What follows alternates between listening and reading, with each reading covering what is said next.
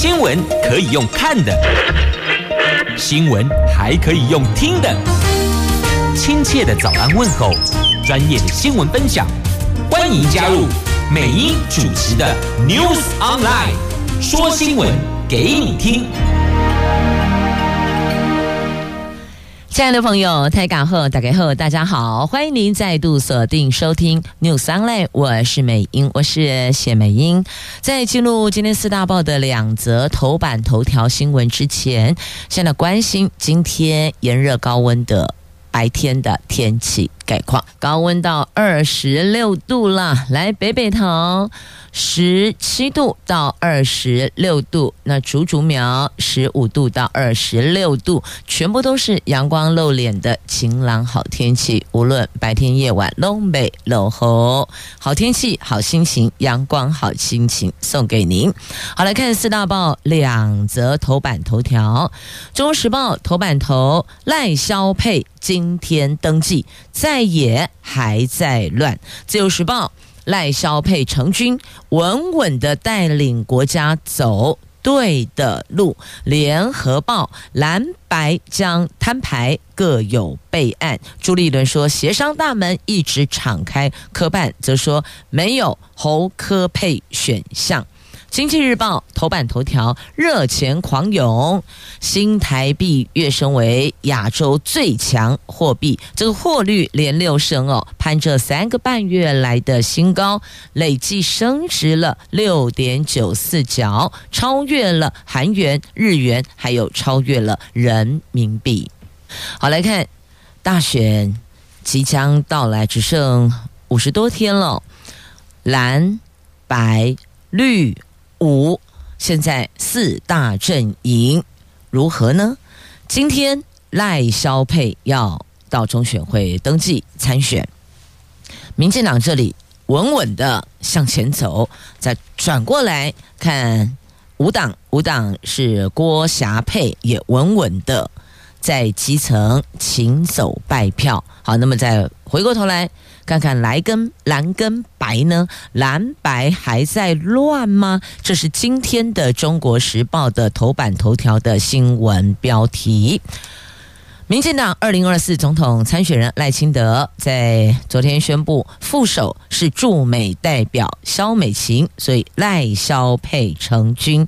两个人今天将到中选会办理参选登记。而相较于民进党阵营的主副帅就位了，国民党主席朱立伦下达最后通牒，二十二号是讨论蓝白合的最后期限。就不料柯文哲竞选办公室主任周瑜修，他在昨天晚上抛出震撼弹，他说已经没有侯科配的选项。对此，侯友谊办公室说尊重他。十九号就前一天了，在前一天，侯友谊已经说会走自己的路，全力团结拼胜选。那国民党文传会主任林宽裕则说，国民党将持续跟主帅沟通。好，这是目前在野的部分，所以中时的头版头条新闻标题是下在野还在乱哦乱。那联合有针对这个蓝白的区块再做深入报道，而自由时报重点。放在今天要登记的赖萧佩。好，那么蓝营则批民众党要推翻协议。那再来看看赖萧佩阵营，这邀请萧美琴当副手，赖清德说这个是众所期待。不过以备位元首，蓝营认为萧美琴还不及格。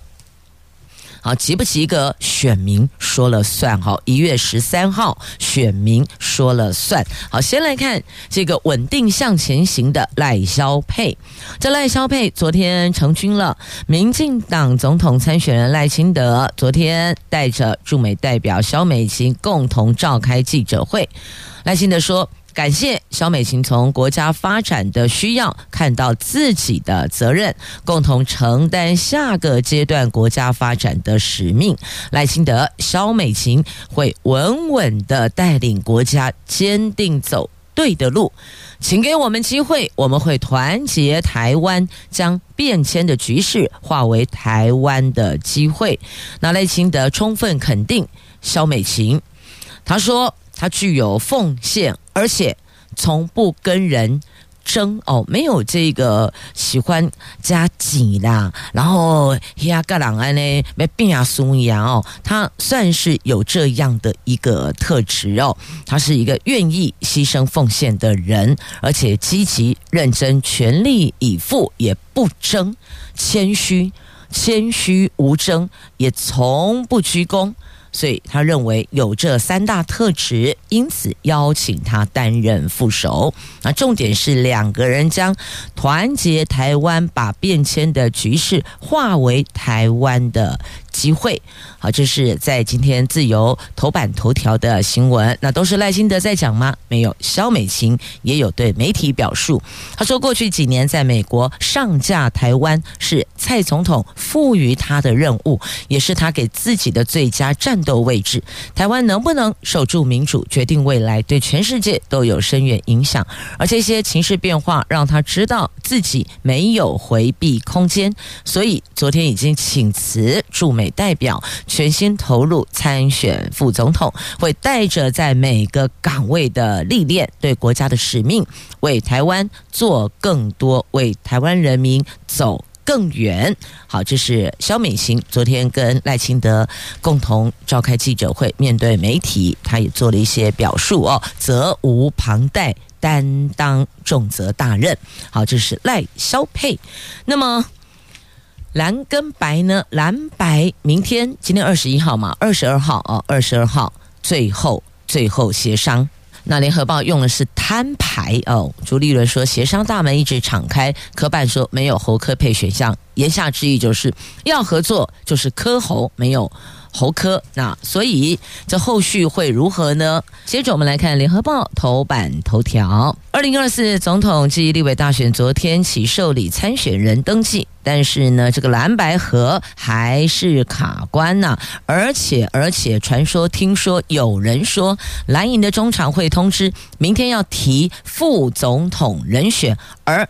科办这里又抛出没有侯科配的选项，言下之意就是科侯配，所以这到底谁跟谁配？还传出了科赖配，这个赖。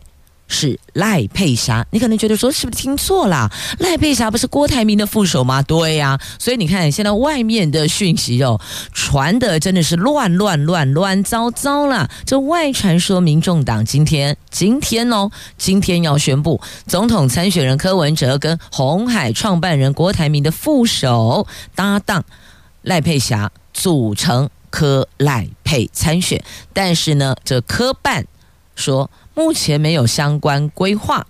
那据了解，蓝营这个地方呢，昨天有多名国民党高层积极推动侯韩佩，韩就韩国瑜。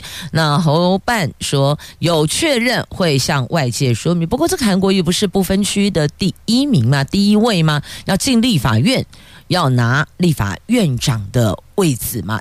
听说是这样啊，毕竟我们都不是蓝营的高层，所以到底是不是呢都是传言、传言、传闻、传闻，说是因为这样布局。不过有时候是这样子，要把这个最强吸票机、最强的这个浮选助选的这个不分区，应该是放在那个安全名单，刚好在那个点上，用它来 push 更多的政党票，不是吗？那看到了，他是列在第一名哦，第一位。那要进去拿立法院，你也得立委席次过半才有机会，没过半，那就得寻求在野合作。如果在野合作也没有，那就是一般说的哦，这个阳春立委了。好，那有没有可能又把侯那个韩国瑜拉出来跟侯友谊搭档侯韩配呢？不过韩国瑜是上一届。提名的总统参选人，所以有没有这样子的安排跟思考呢？那国民党人士说，为了让中常委预先知道中常会议程，一般都会在星期一，就昨天哦，党务工作会议后先发开会通知。如果是蓝白协商有进度，也可能临时变更议程或是开会时间。据了解，国民党仍将保持最大协商诚意，也会。做好最坏准备，等于说呢，做最大的协商，但是也得备着最坏的准备，随时要应变，因为直到星期五就截止登记了。那二零二四总统跟立委选举昨天开始登记，包括国民党、民进党跟时代力量都已经公布不分区立委名单，民众党的提名时程却一再延宕，科办。说两天内会公布不分区名单，而现在还没看见相关的提名进程呢，所以有一种可能性，不排除这一种可能性，就是也许副手就如果蓝白和破局的话，副手的名单就在。不分区当中，因此不分区没法这个时候对外公布，也不排除有这种可能性了哦。那民众党今天上午会举行选决会，不分区名单会趋向明朗。至于确切的公布方式跟时间，目前还没有相关的安排呢。那很多人。会给科办一些压力哦。那时间都快到了，那柯文哲说、还有一天半，深呼吸，继续努力。所以两边都说在努力，可是为什么似乎你努力那一条路，我努力这一条路，这合着成了平行啊？什么时候有交集呢？什么时候会有交汇的火花呢？啊，蓝白支持者都在引颈期盼呢。那。以现在这个局势来看，如果真的落入三脚督，亦或者四组参选人，大概状况哦，依媒体所推断的，可能就八九不离十了。因为这个地方稳定一组，那边拆成三组，所以当你这个被分散了，你说要如何再冲第一？基本上。还真的是需要深呼吸，嗯，继续的努力呢。但那一个要胜选的空间就被压缩了哦，所以不是没机会。但是很辛苦啊，这只能说目前局势走到这，你跟我都不是局内人，但是我们都共同期盼能够有一组最强领导人带领我们，能够有更好的生活，迎向更美好的明天。当然，绝对不要乱哦。未来的生活，无论是两岸的问题、经贸的问题，还是国防外交。不要再乱了，不稳定如何拼经济呀？是不是？这是我们所有的基层百姓的心声。要能够稳定向前行，要如何向前行？让大家可以丰衣足食，能够生活无所畏惧，能够安心放心。开心就甘心，好，这是在今天媒体报道的哦。现在其实看来看去哦，还是没有一个答案出来。明天二十二号，你不觉得从十八号，然后又往后推，一路一直延延延，不是二十二号，该不会最后还有二十四号的选项吧？真的是哦，乱糟糟啊！接着我们来看《经济日报》的头版头条的新闻，讲的是台币，新台币得攻击啦。在美国消费者物价指数还有生产者物价指数等涨幅都低于市场预期，显示美国通货膨胀正在退烧。市场研判联准会升息循环结束，明年将大幅降息，激励热钱持续的流入台湾。昨天啊，新台币汇率升一点九八角，最后收盘三十一点六五八元，连六升，而且创下三个半月来的新高，累计的升幅高达六点九四角，而且超越韩元、日元、人民币，成了亚洲最强货币呢。好，接着来看股市哦，台湾股市外资六天买了。一千三百一十一亿，指数高档震荡盘间，多头气势是略胜一筹，年底有机会挑战一万八千点，不是万七的，是一万八千点。台股冲上一万七千点后，市场卖压出笼，多空短兵相接。不过，昨天外资持续的力挺台湾股市，再买超九十一亿，是连六买，累计买超一千三百一十一亿元，使得指数高档狭幅震荡盘间，中场小涨一点，收盘一万七千两百一十点，连六涨，成交量缩至两千八百三十五亿元。那接下来我们要看的是一万八千点，好像昨天才在说要守住一万六千点，然后这时间荡啊荡啊荡啊，来到现在这个过程中也有攻万七点，然后攻上了，现在告诉您要攻。万八点，所以没错吧？每一届的大选前总是会有选举行情哦，一般好像历年都这样啦。所以呢，以过往的历史来看的话呢，好像这次应该也会一样吧。不过，不过，不过。买卖金融商品，投资都会有风险，有赚有赔，小心谨慎为上。好，那么接着来看《联合报》头版下方，这个跟钱也有关系的，这个叫做老农津贴加码，老农津贴立委选前狂提二十七案，农业部则是趋于保守。学者说，如果没有配套，恐怕只是图利更多的假农民。距离总统、立委选举不到两个月，老农津贴成为了重要的抢票工具。不分党派立委总共提出二十七案老农福利津贴暂行条例修正草案，多数的内容都放宽老农津贴请领条件或是加码津贴基准，以及删除暂行这两个字。学者批评一味的加码老农津贴对长期。农业结构的调整有限，提案立委如果无法提供更好的加码理由或是配套方案，恐怕只是会图利更多的假农民哦。什么叫做假农民？实际上他并没有从事耕作，他只是来拿津贴、拿福利来享受的哦。甚或者这个买了农地，后来变更了，然后一夕之间这个。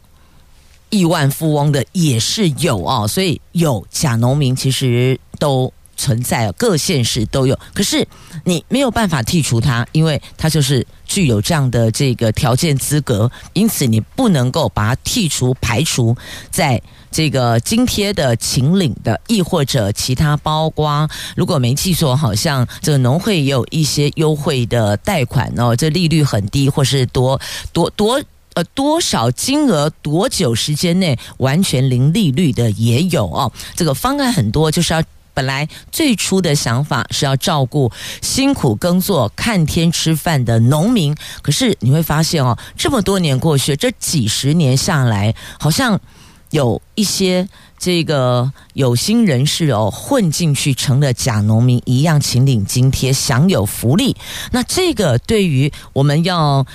调整农业结构帮助不大诶，要照顾真正辛苦需要我们关心的农民，这个很多人就跟着凑过来了。我想这一环呢，这个太过专业了，还是让农业部去厘清吧。哦，那么只是学者既然提到了假农民，就顺带。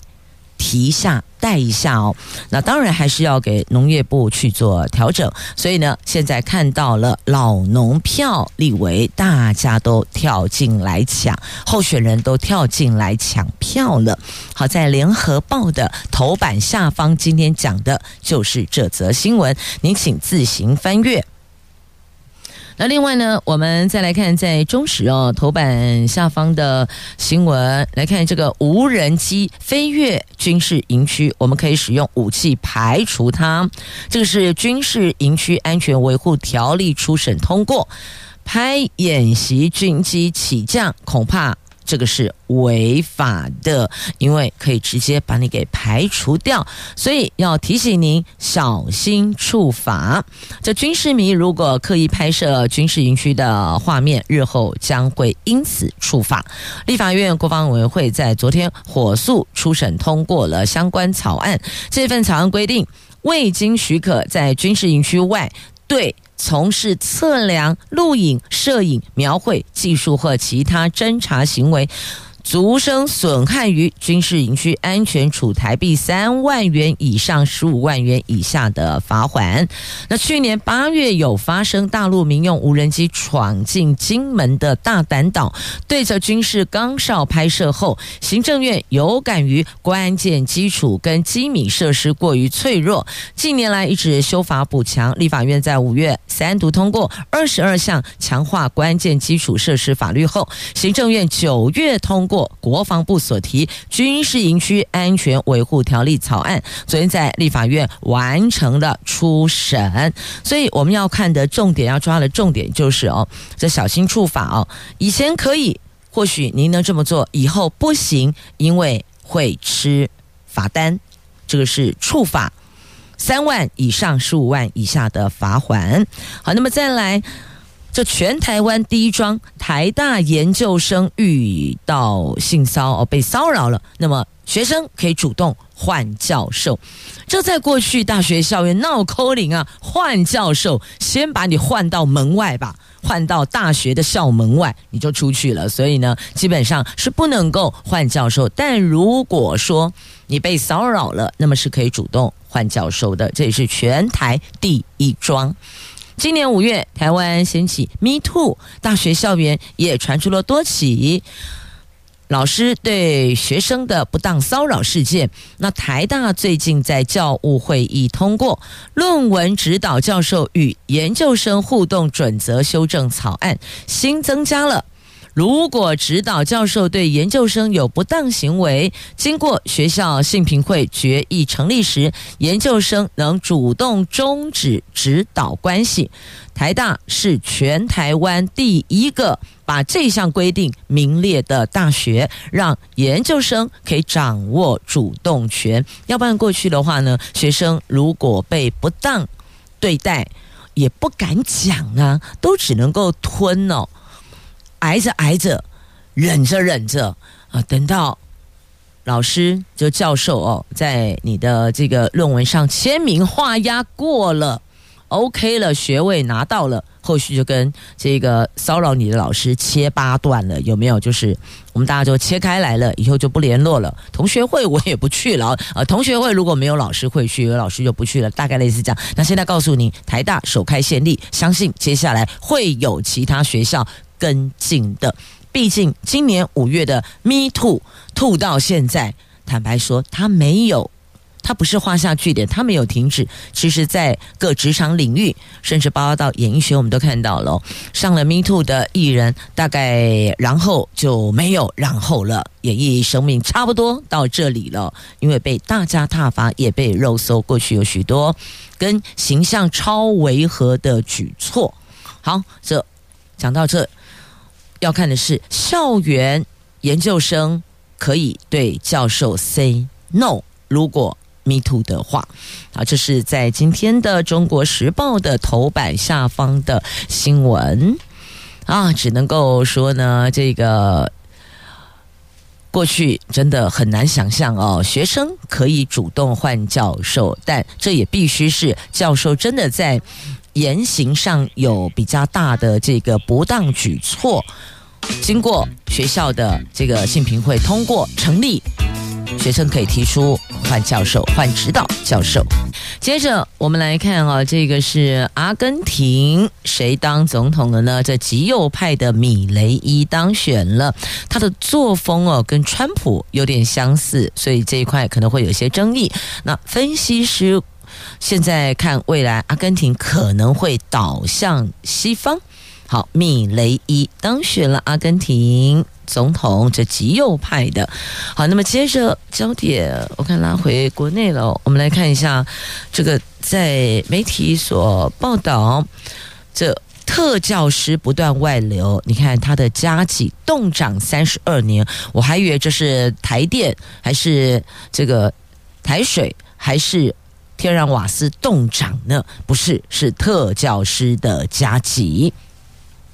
行政工作不断的一直增加、增加、增加。特教老师说：“我只想离职啊！”教育部说：“得适时检讨。”正式特教老师职务加起，在三十二年前，一九九二年从一千两百元调涨到一千八百元之后，就冻涨到现在了。但是特教老师的行政事务繁重，教学现场缺乏人力，不少人因此转行或是改到普通班。不带特教班了哦，让教育团体直呼现行加给金额并不合理，也完全没有一丝一点的诱因。请问你会因为一千八百元的加给就留在特教吗？很多老师都摇头，因为哦，行政工作太多太繁琐，我没有办法专心的跟学生相处，专心的带着学生，因为特教老师必须要了解这孩子所有的习性、个性，然后才能够离出跟他如何相处的方式。因为每一个孩子记得跟啊，记得醒，所以呢，老师都要因为这不同的孩子去调整如何跟这个孩子沟通，是老师要去适应小孩，那不是一个老一位老师对一位特教生，没有这一位老师哦带班，那班上有好几位，那当然还有其他的这个协助的这个协力教师哦，但人力还是不够。但是带特教生的心力要比寻常班级还要多更多样，所以即便你。这个一千八百元给我也没有诱因啊，因此呢，有教育团体呼吁政府应该要比照行政加给调升到五千三百元。那以特教班跟普通班导师来看哦，特教班导师跟资源班教师需要额外处理许多行政事务。那台湾特教工作专业人员协会理事，担任特教师将近二十年的。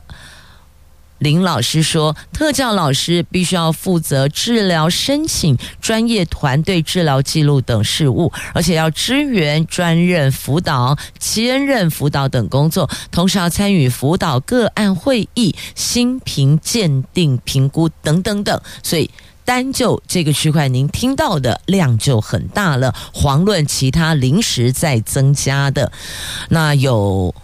主管哦，特教师主管还要超钟点上课，因为缺人呢，没有人呢，老师只好自个儿。顶着来呢，所以这一环是不是应该要受到重视呢？跟老农津贴一样，也要受到重视。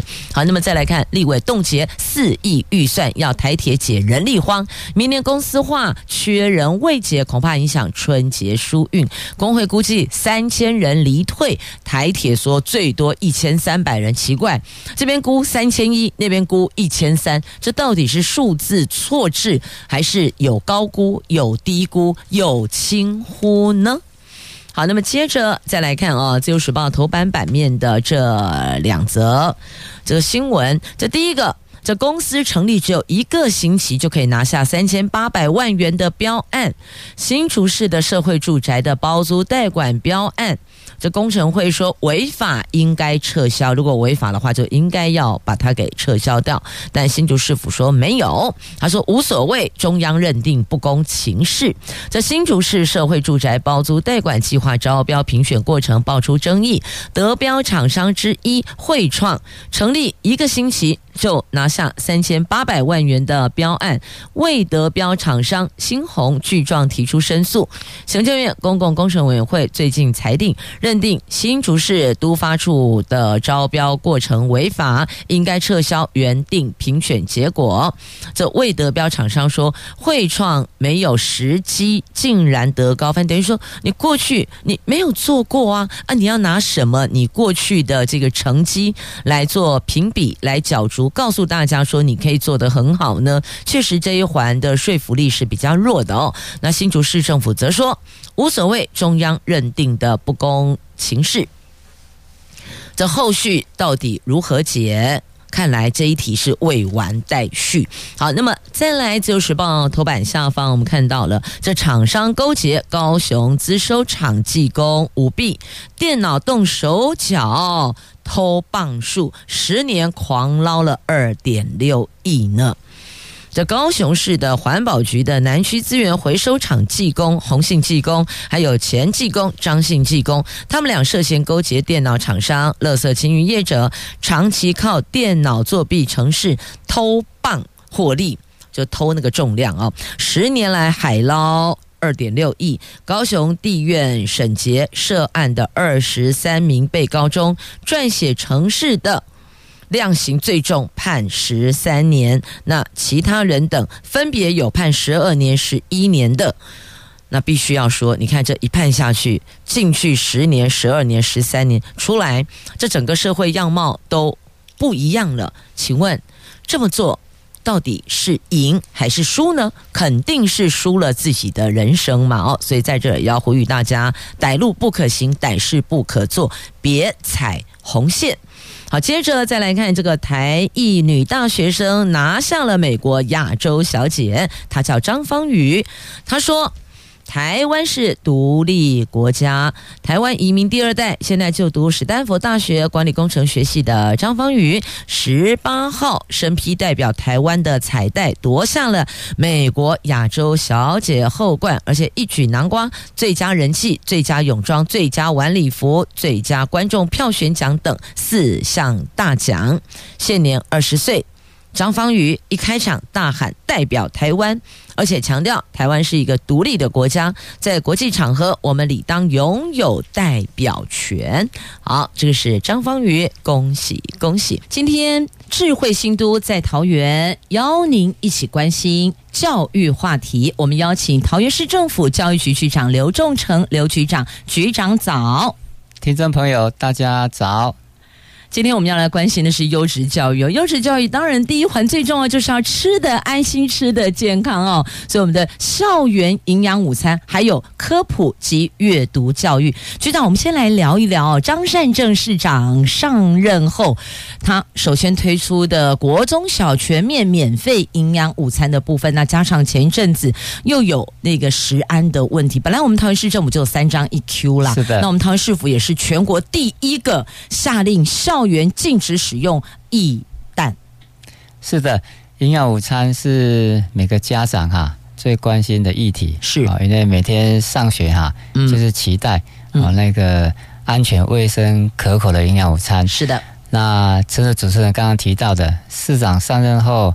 认为我们桃园哈现在是台湾最年轻的城市，是的，很多劳工朋友在桃园一起打拼，嗯，所以希望桃园市政府跟家长一起来教养我们的小孩，所以就推出了免费营养午餐政策，所以对很多年轻的家庭来讲，可能也是一个非常好的教育福利政策，嗯，所以我们大概是以之前的基准来换算。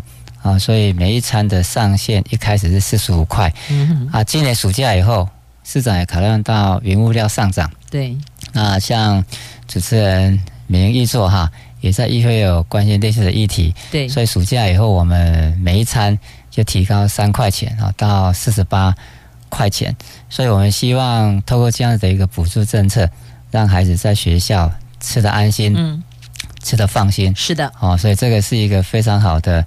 德政，那刚刚主持人也特别提到最近的食安问题，嗯哼，所以我们其实有一个非常重要的原则，就是我们用在地的食材，嗯哼，也就是三张一 Q，这可能很多家长都有听过，可是可能很多人一想啊，什么叫三张一 Q？三张就是所谓的 CAS 哦，台湾优良农产品的标章，嗯哼，那第二个就是产销履历的农产品。那第三个是可追溯来源的一些蛋品、肉类或水产品。嗯，所以对我们最近的进口蛋的问题，其实我们都是用三三一 Q 在地食材，所以是没有问题。是。那最近因为有液态蛋，又让家长或社会有一些疑虑。对。那所以我们在前一阵子就市长也决定，我们不用液态蛋，我们用。现打蛋是，也就是壳蛋，嗯，整颗的，嗯，哦，确保我们的食材的安全的来源。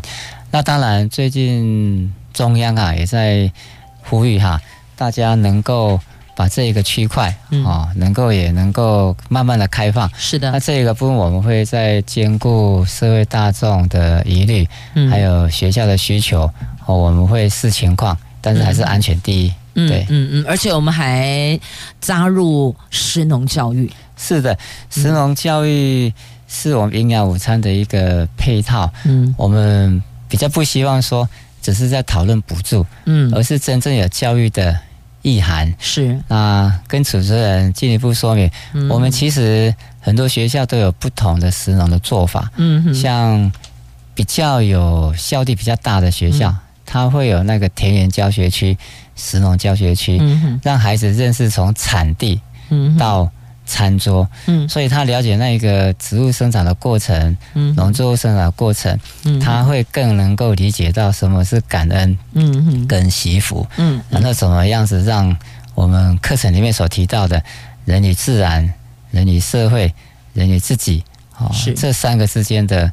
关系，嗯，啊，能够把我们地球保护，嗯，啊，或者是 SDGs 所提出的十七个指标，嗯，他们能够更清楚的去认识，甚至有一些比较小的学校，嗯，他们可能是小朋友跟老师，因为师生人数比较不多，嗯，他会在一个大餐厅里面共同去食用营养午餐，嗯哼，那这个当中其实就是一个非常好的食农教育，嗯，那用餐前。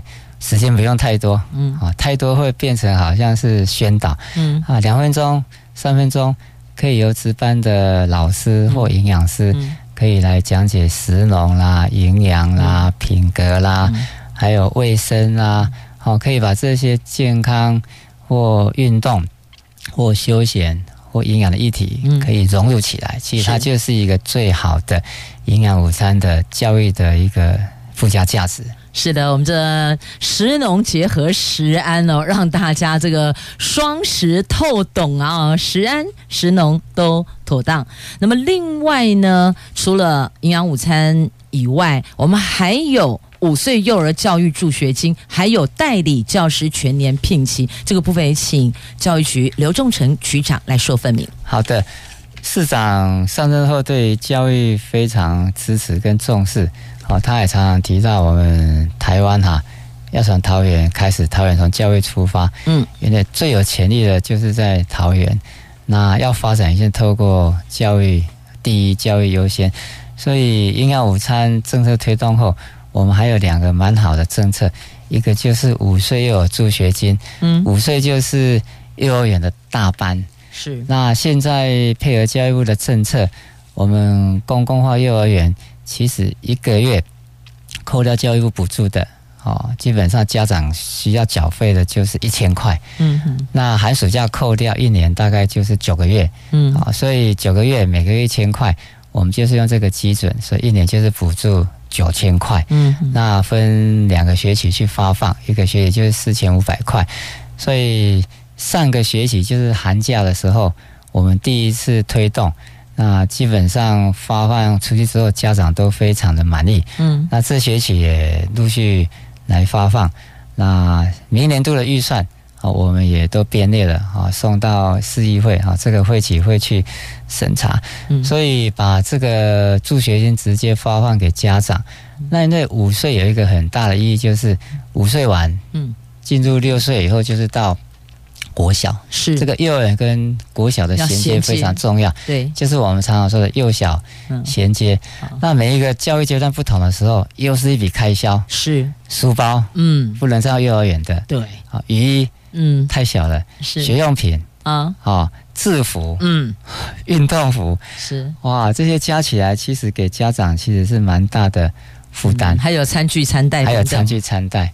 好，所以有孩子成长过程的家长都了解。好，所以我们这个五岁幼儿助学金的发放，哦，是满意度哈非常高的。好，很多家长也都非常喜欢。嗯，这笔预算大概可以预期，应该是全数会通过的啦。啊，全数会通过。好，那主持人要优先通，要支持啊。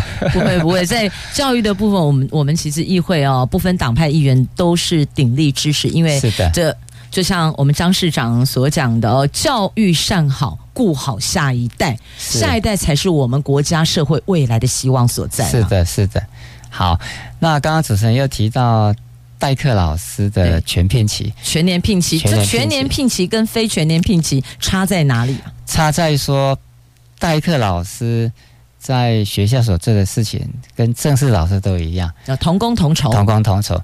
所以在过去来讲，我们代课老师暑假没有薪水，嗯，寒假没有薪水。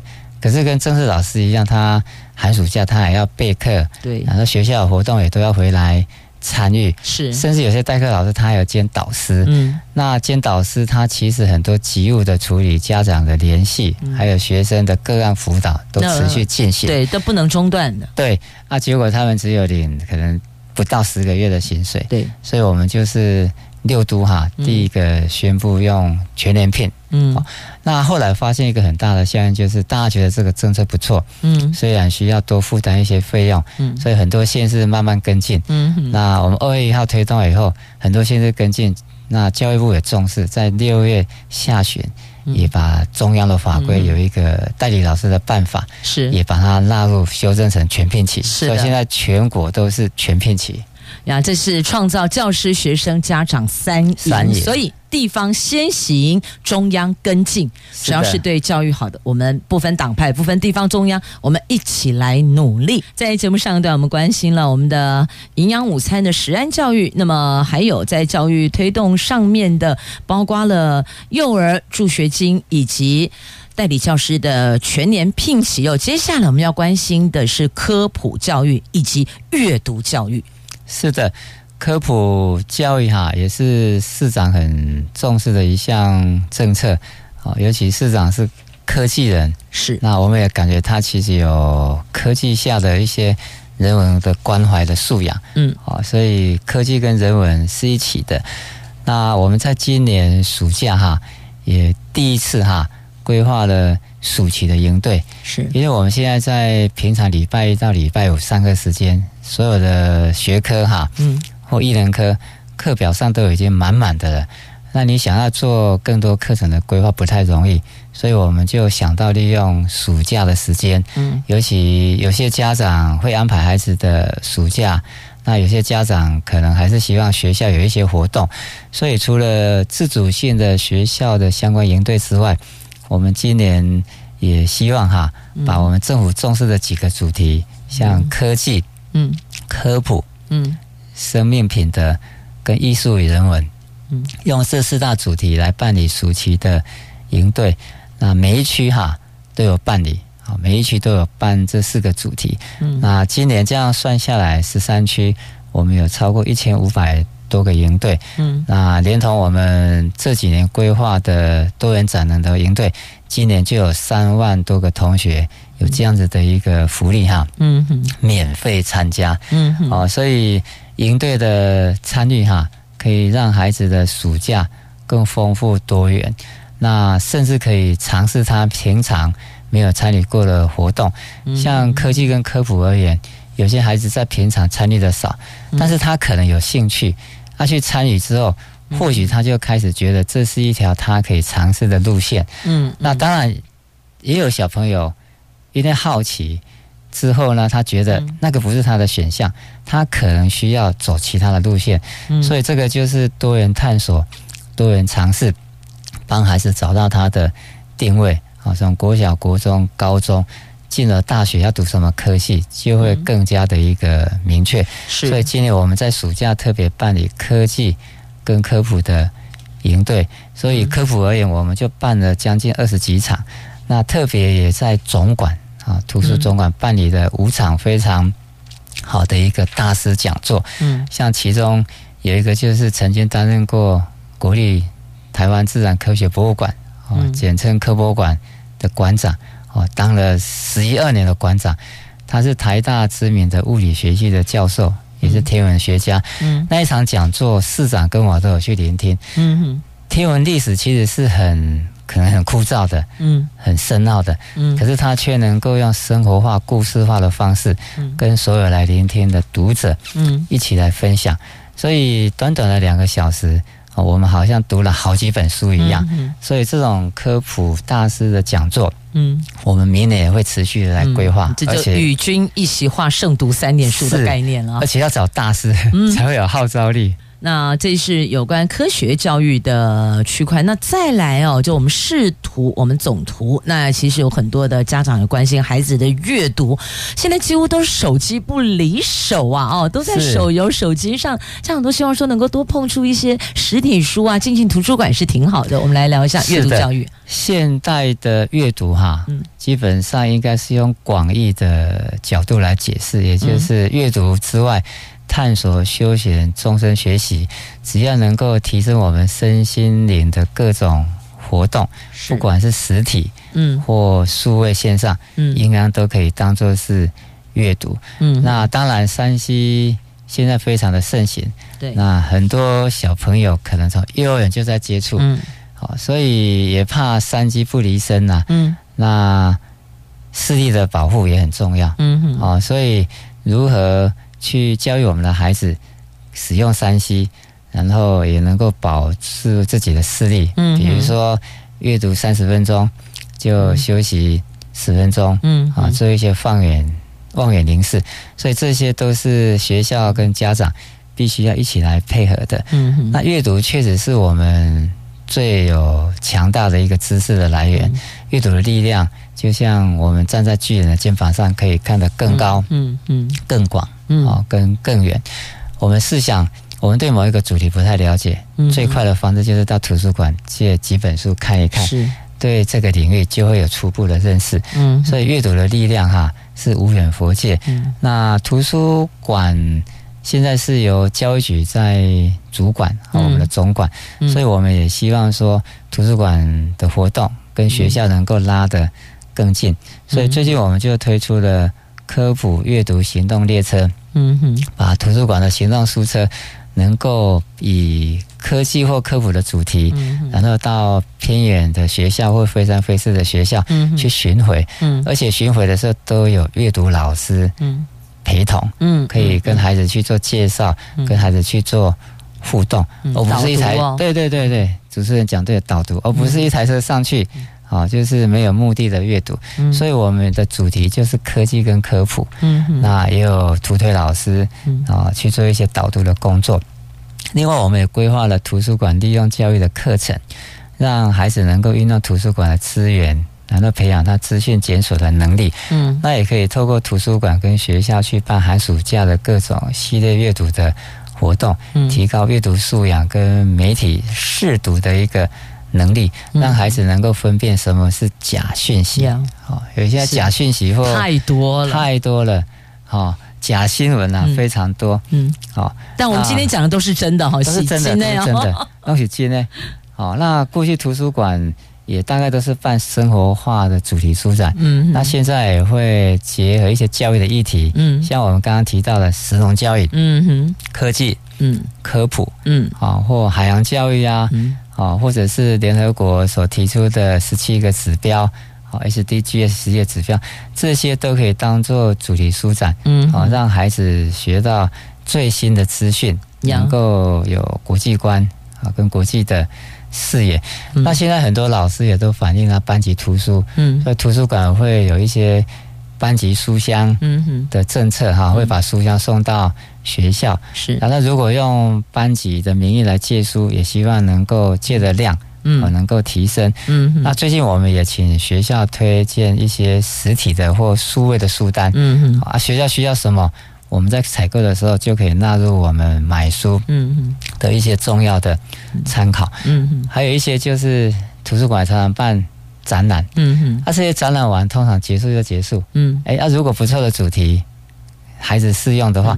也可以策展以后到学校去巡回，嗯，好，所以我们希望把图书馆的资源啊，能够跟学校能够拉得更近，嗯嗯，啊，所以阅读政策啊，需要大家一起来支持。是有延续性的这一些展览主题，我们就让各校都能够来接触，不要一次性就撤掉了。是的，是的。好，这里就代表大家都认同教育品质的良与关系，城市发展竞争力，所以我们一起跟着。科技市长张善政，我们迈向教育上好，顾好下一代前进。今天非常谢谢教育局局长刘仲成刘局长，局长谢谢您，谢谢主持人，谢谢各位听众朋友，谢谢朋友们，好，我们一起关心桃园的优质教育，我们下次空中再会了，拜拜。